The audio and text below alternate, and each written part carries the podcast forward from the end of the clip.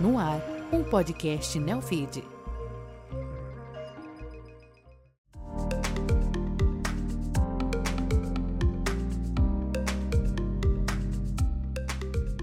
Você está ouvindo Números Falam, uma produção original Neofeed. Eu sou o Márcio Croin e no programa de hoje eu trouxe cinco números da Heineken no Brasil, para entender cada um deles com o Maurício Giamelar. O CEO da cervejaria holandesa, a segunda maior do país, vai falar sobre os investimentos da empresa no país, sobre o crescimento do consumo da cerveja zero álcool, o aumento do consumo de cerveja neste ano, a liderança no segmento premium e muito mais. Maurício, tudo bem? Seja bem-vindo. Obrigado, Márcio. Feliz de estar aqui. Sempre que eu estou atrás de um microfone como esse aqui, eu me sinto primeiro honrado e orgulhoso, né? Porque eu estou contando uma história de muita gente que escreveu essa história comigo. E eu agradeço vocês, o time da Neofeed, né? Por ter convidado a gente para bater esse papo. Obrigado, obrigado mesmo. Vai ser muito bacana entender um pouquinho. E ó, a dinâmica do programa é super simples. Boa. Eu trouxe cinco números para a gente degustar aqui e você explicar cada um deles. Vamos embora, que de número eu gosto. No final, eu vou inverter o jogo. Eu faço a pergunta e você me manda o um número. Pode Opa, ser? tá legal. Gostei da dinâmica. Vamos lá. Então vamos lá. Meu primeiro número para você. 45% é a participação da Heineken no segmento premium no Brasil, o que faz da companhia a líder desse segmento de, no mercado de cervejas. Você está há cinco anos à frente do grupo no Brasil e essa premiumização fazia parte da sua estratégia. Quais foram as principais decisões para alcançar esse resultado? Muito legal. Bom, primeiro você trouxe um número relevante que a gente tem muito orgulho. Orgulho porque a gente fala dentro da Heineken que hoje, eu acho que o grande benefício dessa premiumização é saber que o brasileiro hoje toma uma cerveja muito melhor do que ele tomava há 10 anos atrás, quando a Heineken trouxe o conceito de puro malte para o Brasil. Hoje é um conceito uh, bem difundido, até as categorias de mainstream, né, que seriam uma abaixo do premium, também tem o puro malte. Então, saber que dentro desse segmento premium, que, que era menos de 2% do mercado, Márcio, e hoje o segmento premium já é mais de 20% do segmento de cerveja no Brasil. Então imagina essa mudança no hábito de consumo. Então ela se deu uh, também por uma questão de, de disponibilidade, uhum. mas pelo trabalho que a Heineken, né, o time da Heineken fez para que o consumidor reconhecesse que o segmento premium valia a pena. Por quê? Porque a diferença de preço é, unitária ela não é tão grande. Então o, o brasileiro começou a pagar um pouco mais por uma cerveja melhor. E aí vem a, vamos dizer, a, a, grande conquista desse grupo de saber de cada 10 cervejas que vendidas no Brasil, quase 5 são Heineken. Né? Então, isso é um motivo de muito orgulho. Isso é muito positivo para nós, mas principalmente para os nossos clientes, Márcio. Por uhum. quê? Porque premiumizar a categoria também trouxe mais valor para a gôndola de cerveja, para os supermercados, para os bares. Então a categoria ganhou, vamos dizer, um novo, um novo pulso. Ah. Né? E isso foi muito positivo, principalmente nos últimos cinco anos. E como que foi enfrentar a concorrência nesse período? Porque a concorrência estava super estabelecida, a Ambev, né, uhum. líder no Brasil, estabelecida. Vocês vêm com um novo conceito e sendo bem aceito pelo consumidor. Como que né, isso é recebido e como que vocês trabalham sobre isso? Né? Então, a primeira coisa, a gente trabalha para nós. Né? A gente olha o mercado como uma referência. Uh, e eu acho que essa é, é daí que vem os nossos valores e um deles é coragem, né? Paixão, coragem, uh, respeito e diversão. Então, falando um pouquinho de respeito, a Heineken sempre teve um cuidado muito grande com o líquido. Então, uh, e a gente tem um, um, grande orgulho de saber que sempre que os consumidores olhem produzido pela Heineken, eles sabem quem tem qualidade, independente do segmento. Então, obviamente, desenvolver um mercado diferente num lugar que era tão dominado por um player uh, foi sim um desafio. Mas a gente tinha uma estratégia clara que era comunicar a qualidade, comunicar os diferenciais da nossa marca, marca Heineken. Agora a gente está fazendo isso com a marca Amstel. E isso foi a primeira coisa. Então, saber onde a gente queria chegar uhum. e saber como a gente queria chegar. Agora, o mais bacana é a gente sempre teve uma preocupação de ser a melhor cervejaria do Brasil, não a maior cervejaria do Brasil. Isso tem ajudado a gente a ser hoje a maior operação da Heineken no mundo. Então, é, isso para nós é um motivo de muito orgulho. Então, o, o, mercado de cerveja é muito bom no Brasil, é grande.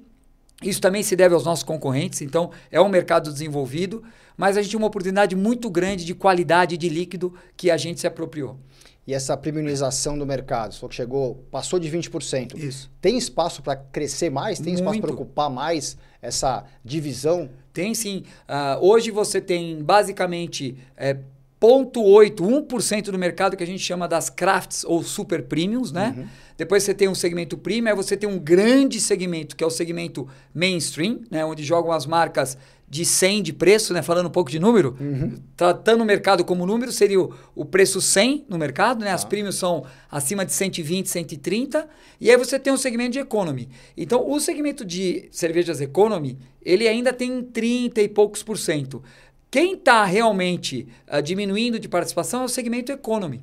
Por quê? Porque a gente fala muito dessa coisa de relatividade de preço, mas se você pegar uma cerveja mais barata com a cerveja mais cara, a diferença vai ser dois, três reais. Uhum. Entendeu? Então, no momento de prazer, no momento de indulgência, o consumidor faz a aposta. Então, quando ele entende a qualidade, e eu acho que esse é o trabalho que o time de marketing, o time de comunicação da Heineken fez muito bem, mostrar para o consumidor que a gente é premium, por exemplo, porque a gente faz a nossa cerveja em tanque horizontal, Márcio. Isso é uma grande, grande, uh, um grande diferencial. Todas as cervejas do mundo basicamente são feitas em tanques Vertical, né? verticais. A Heineken em tanque horizontal, porque é menos ar, mais qualidade. Então, sabor de Heineken é o sabor de Heineken. Uhum. Entendeu? Então, tem muita coisa. Levedura tipo A, mais de 20 dias para ficar pronta. Então, quando as pessoas acham que é só o puro malte, a gente explica que tem mais coisa. Fora as campanhas, as experiências, mas aí eu vou te respondendo depois. Tanque horizontal é tecnologia? Tanque horizontal é tecnologia Heineken mundial. Tá? Então é, é uma coisa é, que você não vai ver em outra cervejaria. Custa muito, custa espaço e custa tempo. Por isso que muitas vezes, aí há uns dois, três anos atrás, você via Heineken faltar no mercado.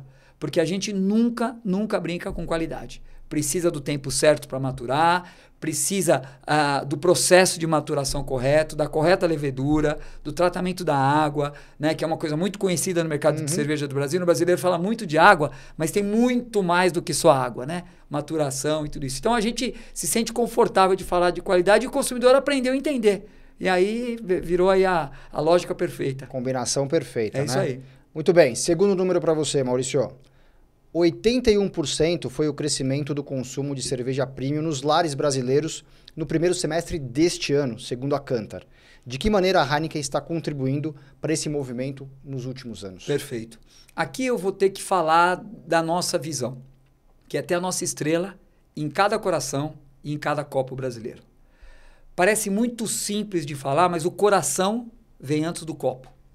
E ter colocado o coração antes do copo que é um grande diferencial da Heineken com relação aos seus concorrentes, uh, a gente conseguiu mostrar coisas como credencial de cuidado de sustentabilidade. Então a gente foi a primeira a falar de puro malte. Aí a gente trouxe o que a gente chamou de novo puro malte, que foi energia verde. Então, todas as nossas plataformas, a gente traz uma, uma, uma, pegada muito forte de sustentabilidade. A gente traz a geração Z quando a gente fala disso. Uma outra coisa que a gente fez agora, estamos acabando de fazer o floating bar, né? Primeiro bar flutuante uhum. no Rio Pinheiros. Toda a receita vai para o SOS Mata Atlântica para gerar essa conscientização né, do cuidado com os rios. Então, esse tipo de coisa, embora não seja líquido, traz experiência e constrói a categoria de premium. Porque as pessoas entendem o que está por trás da marca. Então, esses 81% para nós não foi surpresa. Uh, aliás, também por isso a gente teve sucesso. Uh, e a gente acredita que você precisa fazer bem com tempo e com consistência. Então, é essa um pouco a nossa, a nossa grande pegada no mercado brasileiro. Né? Eu estou há 12 anos na empresa. Né? E, e, aí tem existe uma troca do consumidor que estava é, consumindo bebida fora de casa para lar? Teve esse movimento pós-pandemia também? Teve. Na verdade, durante a pandemia foi exatamente o contrário, né? Saiu, saiu do bar e foi uh, ah, para os supermercados. Inclusive, os nossos parceiros bares sofreram demais. Entenderam um novo mercado, né, que era o delivery. A gente ajudou, inclusive a gente fez uma campanha para arrecadar dinheiro para ajudar os bares, porque porque não foi um momento fácil. E aí o consumo não caiu, no nosso uhum. caso, principalmente cervejas premium, mas ele foi para dentro de casa. Agora, o, que, o realmente o, o, grande crescimento desse ano tem sido o consumo fora do lar, né, nos bares. Então tem sim essa migração e ela é diretamente ligada, Márcio, à, à situação macroeconômica.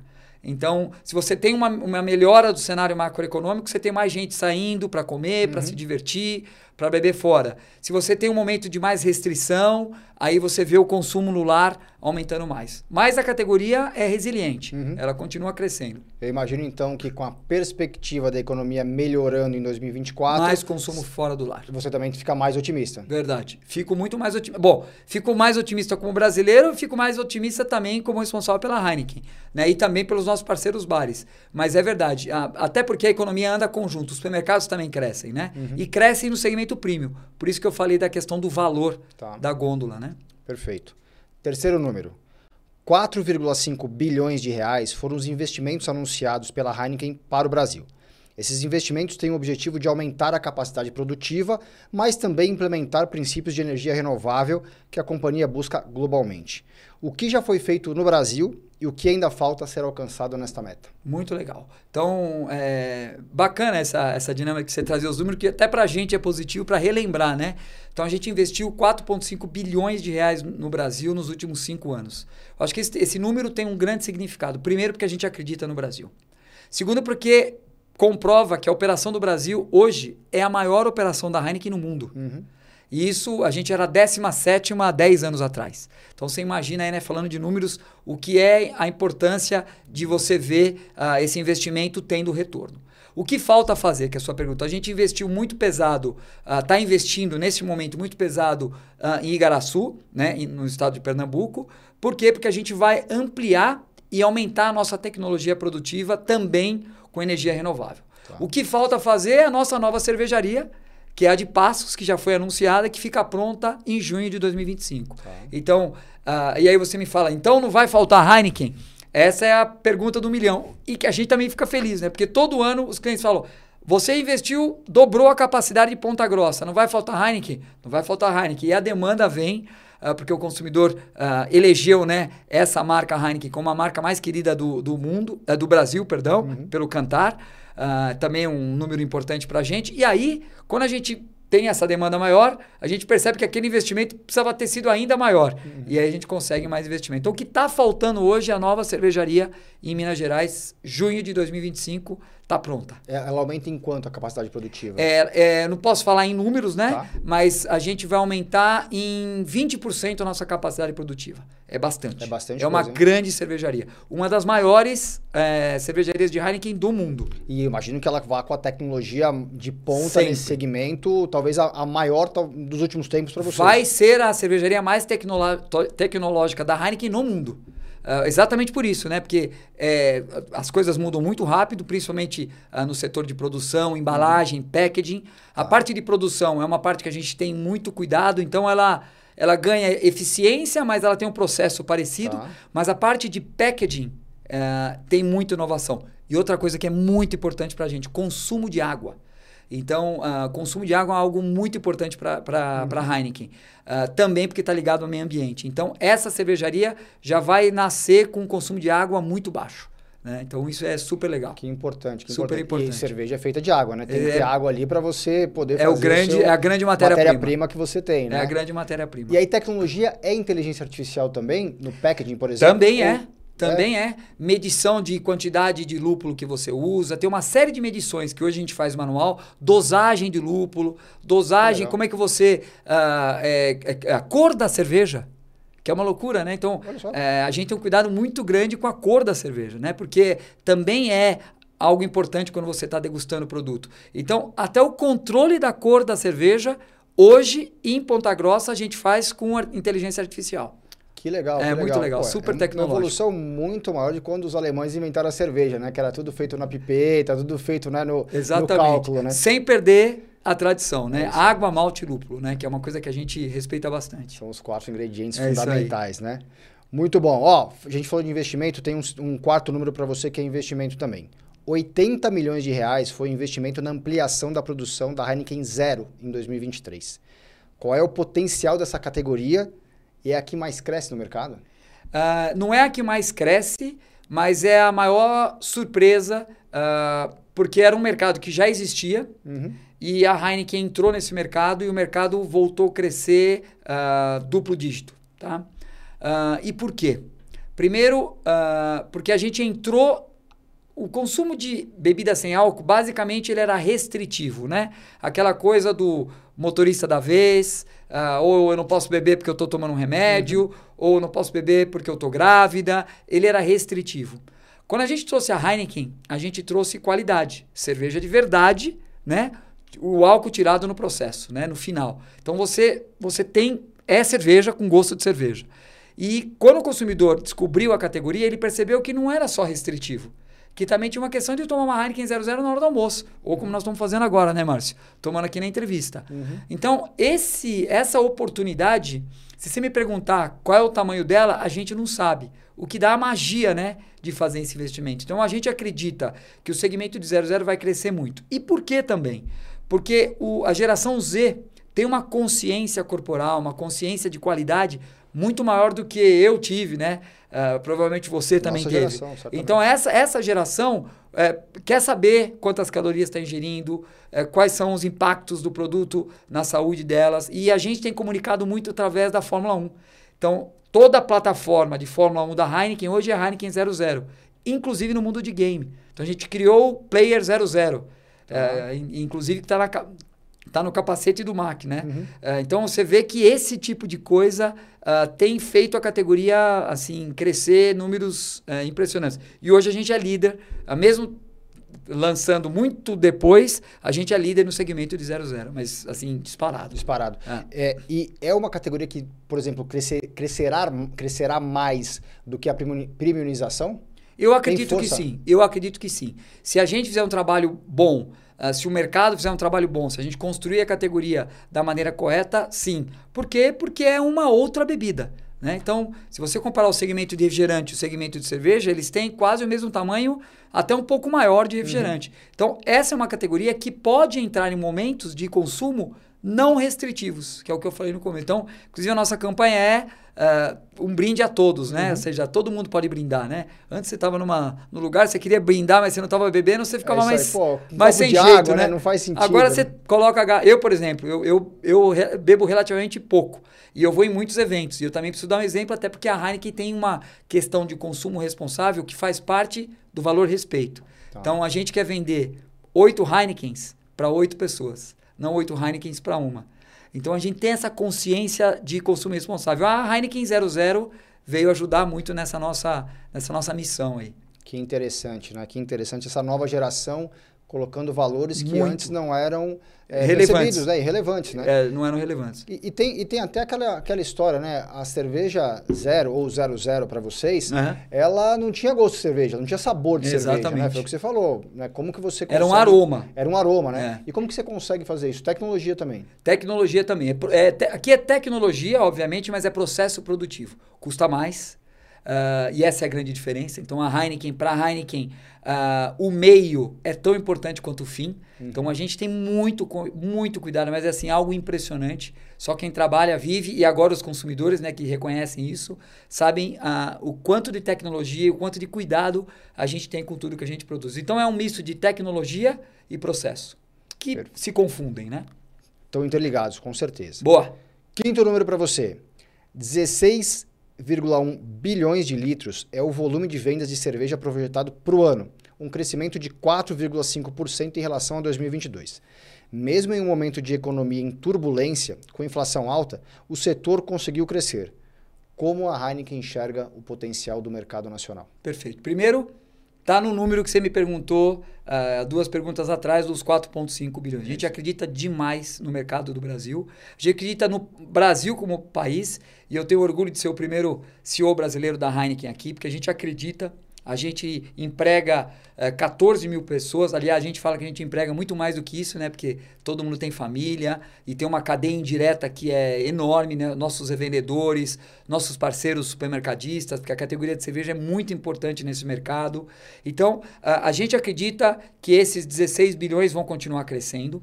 Eles vão não só em volume, mas principalmente em valor. Então, tá. é uma categoria onde o, o pool de lucro é, vai aumentar hum. para quem, sabe, quem souber trabalhar bem. Então a gente acredita muito nisso e a gente acredita também que tem um, um fator importante que é, é, você falou, né, cresceu 4,5 o mercado de cerveja no ano que começou mais difícil, agora tem melhorado os indicadores macroeconômicos, mas por quê? Porque é um, é, o brasileiro se premia, né? É um momento de socialização, uhum. é o momento de bater um papo, é o momento do churrasco, é o momento de estar junto no bar batendo papo sobre como foi o dia. Então, a, a cerveja traz uma característica social muito importante para o mercado brasileiro, né? desde que consumida com, com consciência né? e com cuidado, e isso para a gente tem um valor muito, muito grande. Por isso a gente acredita que vai continuar crescendo e por isso a gente está investindo bastante e vai continuar investindo. Falando em investimento, então, para a gente fechar essa, essa minha rodada de números para você vir, vir com seus números. Se vocês fizeram 4 bilhões e meio de investimentos nos últimos 5 anos, vocês apresentam um plano quinquenal para os próximos 5 é, ou não? Isso é, é visto ano para ano e conforme, obviamente, o crescimento do mercado? Não, a gente faz planos trianuais. Né? trianuais. Né? Então, a gente está planejando agora 2024, 2025, 2026. Uh, então, sim, continuam os investimentos. Obviamente, não no mesmo tamanho de construir uma cervejaria nova, porque a gente acredita que até 2026, 2027, vamos ver né, como o mercado se, se porta, mas se, se o mercado responder e a gente precisar, não existe nenhuma restrição, nenhuma dúvida que a gente vai colocar mais investimento aqui. Mas o grande investimento foi feito nesse triênio, triênio. né? Que você colocou. Uhum. Seria, que seria o planejamento de dois anos atrás. Perfeito. Tá? A perfeito. gente está co concluindo eles agora. Que acaba em 2024. Que acaba em 2024 e 2025, né? Perfeito, perfeito. Boa? Vamos virar agora? Vamos embora. Vamos lá, minha vez agora de te dar número. É isso aí. O melhor número a ser apresentado? Uh, número um, né? Que é a primeira ser reconhecida e essa, vou te falar a verdade, que dá emoção, me arrepia de verdade. Meu time sabe disso quando eu falo. De ser a cerveja preferida, a cerveja número um do brasileiro, de acordo com a Cantar. Uh, isso tem um preço, uh, isso não tem preço, isso tem um valor muito grande para os nossos funcionários, colaboradores, parceiros, o trade, né? Os nossos supermercadistas, os nossos bares, eles torcem pela gente uh, pelos nossos valores. Então, ser a número um é o, é o grande número. E mais do que ser a número um aqui no Brasil, é ser a número um no mundo, né? Da Heineken Brasil ser a maior operação da Heineken no mundo. Então, acho que esse é meu primeiro número.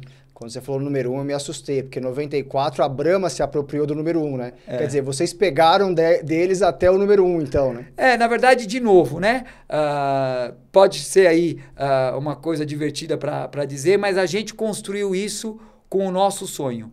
É, mas ser a cerveja preferida é, no mercado brasileiro é algo para se celebrar, realmente. O número que melhor representa a companhia? Uh, 14. 14, essa foi, foi fácil. 14 mil funcionários. Um, de novo, quando eu disse para você que o coração vem antes do copo, uh, que a gente quer estar tá no coração, eu posso dizer para você que os 14 mil funcionários da Heineken vivem os nossos valores. São pessoas uh, de diferentes uh, uh, backgrounds, pessoas que vêm de mercados diferentes, pessoas que fazem coisas diferentes, mas têm um sonho comum. É, respeitar o próximo, fazer para o outro que a gente quer que faça para a gente, ter paixão, ter coragem para é, lançar um produto novo ou para fazer algo novo no mercado tão competitivo e se divertir. Então, o, o número mais importante para mim são os 14 mil funcionários. Pessoas estão no centro do nosso negócio e sempre tiveram. Boa um número importante, mas que ninguém olha para ele? Um, 8.2. Você vai falar, que, que número é esse? Uh, há dois anos atrás, nós decidimos colocar a diretoria de felicidade. E a gente começou a medir felicidade a cada duas semanas, o que reforça o, o número anterior dos 14 mil. E você vai se surpreender com esse número. A gente tem mais de 8 mil pessoas da Heineken que respondem as cinco perguntas a cada 15 dias sobre como elas estão. Se elas estão felizes, se elas estão se sentindo suportadas, se elas têm um líder que ajuda ela a se desenvolver ou entender o momento difícil que ela está passando, se ela se sente parte de um time. Então, essas perguntas para nós são muito importantes. Por quê? Porque gente feliz brinda mais. Uhum. E esse é o nosso, o nosso grande diferencial. Então, 8.2 é a nossa medida de felicidade. De 0 a 10, nós estamos em 8.2. E isso para nós é, é, muito bacana. O objetivo é chegar a 10, né? Na verdade, muito difícil, porque felicidade e a, e a gente, to, todos os líderes da Heineken estão sendo treinados uh, pelos nossos embaixadores de felicidade. A gente tem um coach de felicidade para treinar todos nós. Então, a gente aprende que felicidade é um estado, né? Ninguém é feliz o tempo uhum. todo, não dá para ser feliz o tempo todo. Então vai ter semana que você vai estar tá 10, vai ter semana que você vai estar tá 6. O segredo é o que eu faço para ajudar o teu 6 virar 8. E que você, quando venha para a Heineken, melhore a sua felicidade, e não o contrário, né? Mas tem coisa que a gente faz no dia a dia que é difícil. Então, por isso que a gente não persegue o 10. A gente persegue a resposta. Que todo Esse mundo é o mais importante. É o mais importante, Marcio. De perfeito, verdade. Perfeito. O número que não sai da sua cabeça. Bom, eu falei para você que a gente tem 14 mil pessoas. O número que não sai da minha cabeça é o 50 em 5. 50 em 5. O que, que é o 55? É 50% da nossa liderança em 5 anos uh, feitas por mulheres. Por quê? Porque essa é a, a, a demografia do Brasil. Uhum. E se a gente quer estar tá no coração e no copo de todos os brasileiros, a gente precisa ter essa demografia dentro da Heineken, bem representada. Tá. Não só mulheres, mas também diferentes raças, uh, diferentes gêneros. Ou seja, a gente tem que ter as pessoas aqui representadas na Heineken, representadas pelo que está acontecendo aí fora. Os 50 anos em 5 foi o número que a gente colocou há dois anos atrás, que é chegar até o final de 2025 com 50% da nossa liderança. Nós começamos com 22, 23, nós vamos terminar esse ano com 37%. 37%. Então nós estamos no caminho. Por quê? Porque é importante para o negócio. Faz a diferença para o negócio. Faz a companhia ficar mais leve. Faz a companhia ficar diversa e feliz. Uhum, então, uhum. esse é o número que não sai da minha cabeça. É difícil atingir essa, essa meta? Tem, é, tem é dificuldade? É difícil porque tem que ser proposital. Uh, muita gente fala, mas na primeira tentativa, porque é difícil, você está correto, as pessoas voltam para trás por uma questão de conforto. Vou dar um exemplo para você. O setor de cerveja é um setor tradicionalmente masculino. Uhum. Uh, os nossos vendedores andavam de moto. E a moto limitava o número de mulheres. Então, uh, o nosso VP comercial, nosso time comercial, eh, colocou mulheres em vendas como uma prioridade e começamos a colocar carro na equipe, na equipe comercial. Então, você eh, não é uma coisa simples, não é uma uhum. mudança simples. Linha de produção, basicamente uh, masculina. Motoristas de caminhão, a gente tem várias motoristas de caminhão, motorista de empilhadeira. Então, você mudar a roda num setor que nasceu bem uhum. masculino não é uma coisa fácil, mas você tem que querer né? E aí eu vou dizer para você, porque é o que está tatuado nas minhas costas, querer é poder. Então, se você quer, você consegue fazer. Boa. Para a gente fechar, o próximo número vai ser? O próximo número, a gente, eu, eu vou te falar que tem alguns, mas eu vou dizer que é 10. Nós temos uma cerveja Amstel, uh, que há cinco anos atrás, inclusive hoje, Márcio, o Happy Hour, que eu te comentei no começo, né, em off, é o Happy Hour de Amstel, para celebrar Amstel. Tá. Então a gente vai celebrar hoje. Amstel vai fechar o ano de 2023 fazendo 10 vezes mais volume que ela fazia há quatro anos atrás, se tornando a quinta maior cerveja, a quinta maior marca de cerveja no Brasil. Então a gente tem a Heineken e agora a gente tem Amstel. Então eu vou dizer que o número de celebrar é o 10. Né? Mas a gente tem outras marcas que também a gente vai celebrar, como Eisenbahn, mas para ficar nessa, eu vou falar que o número que a gente vai celebrar é o 10. E por que a Amstel cresceu tanto assim? Primeiro porque a gente trouxe a qualidade do puro malte para o segmento mainstream. Tá. Né? Aquilo que, a gente, que eu falei de Heineken, quando a gente lançou Amstel, muita gente achou que o preço era promocionado. Falou, mas pera, essa cerveja não vai custar isso. Não é possível que essa cerveja só custa isso. Uh, e é o que a gente fez. E hoje Amistel uh, se posicionou primeiro como a marca mais diversa, conversa uh, com toda a população. Amistel é I am what I am. Uhum. Eu sou o que eu sou. Essa é a maneira que a marca se comunica e vai continuar falando disso. Então, é uma marca que conversa com o que a gente tem de mais diferente, né? Que é o brasileiro tem um jeito próprio de ser. Uh, e a Amistel se posicionou aí com uma qualidade de líquido uh, impressionante. Então, é isso que fez ela ser o que ela está sendo agora. Imagino que a expectativa, então, para o verão agora, né, 2023, 2024, seja altíssima com a marca nas praias brasileiras. Principalmente porque, inclusive, no carnaval, a gente está agora lançando Amistel Vibes, né? que é uma variante da Amstel, que é um ready to drink, né, um produto com teor eh, de álcool um pouquinho maior, tá. principalmente para os jovens, uh, que é um produto é, em lata para o consumidor beber em um momento de fã, de diversão. Então você está correto, o verão vai ser, promete muito, promete por ser quente, e promete também porque a gente está com o portfólio bem posicionado. É isso, verão quente exige cerveja gelada. É né? É isso aí, é isso aí, Marcião. Maurício, obrigado, viu? Obrigado a você, adorei o bate-papo, adorei falar com você através dos números também. A gente também. Obrigado, Márcio. Obrigado a você que nos acompanhou, nos ouviu, nos assistiu, para conhecer um pouquinho mais do potencial e do tamanho da Heineken. Fique com a gente, siga o Neofeed em todas as redes sociais. Você sabe, estamos em todas. Um abraço e até a próxima.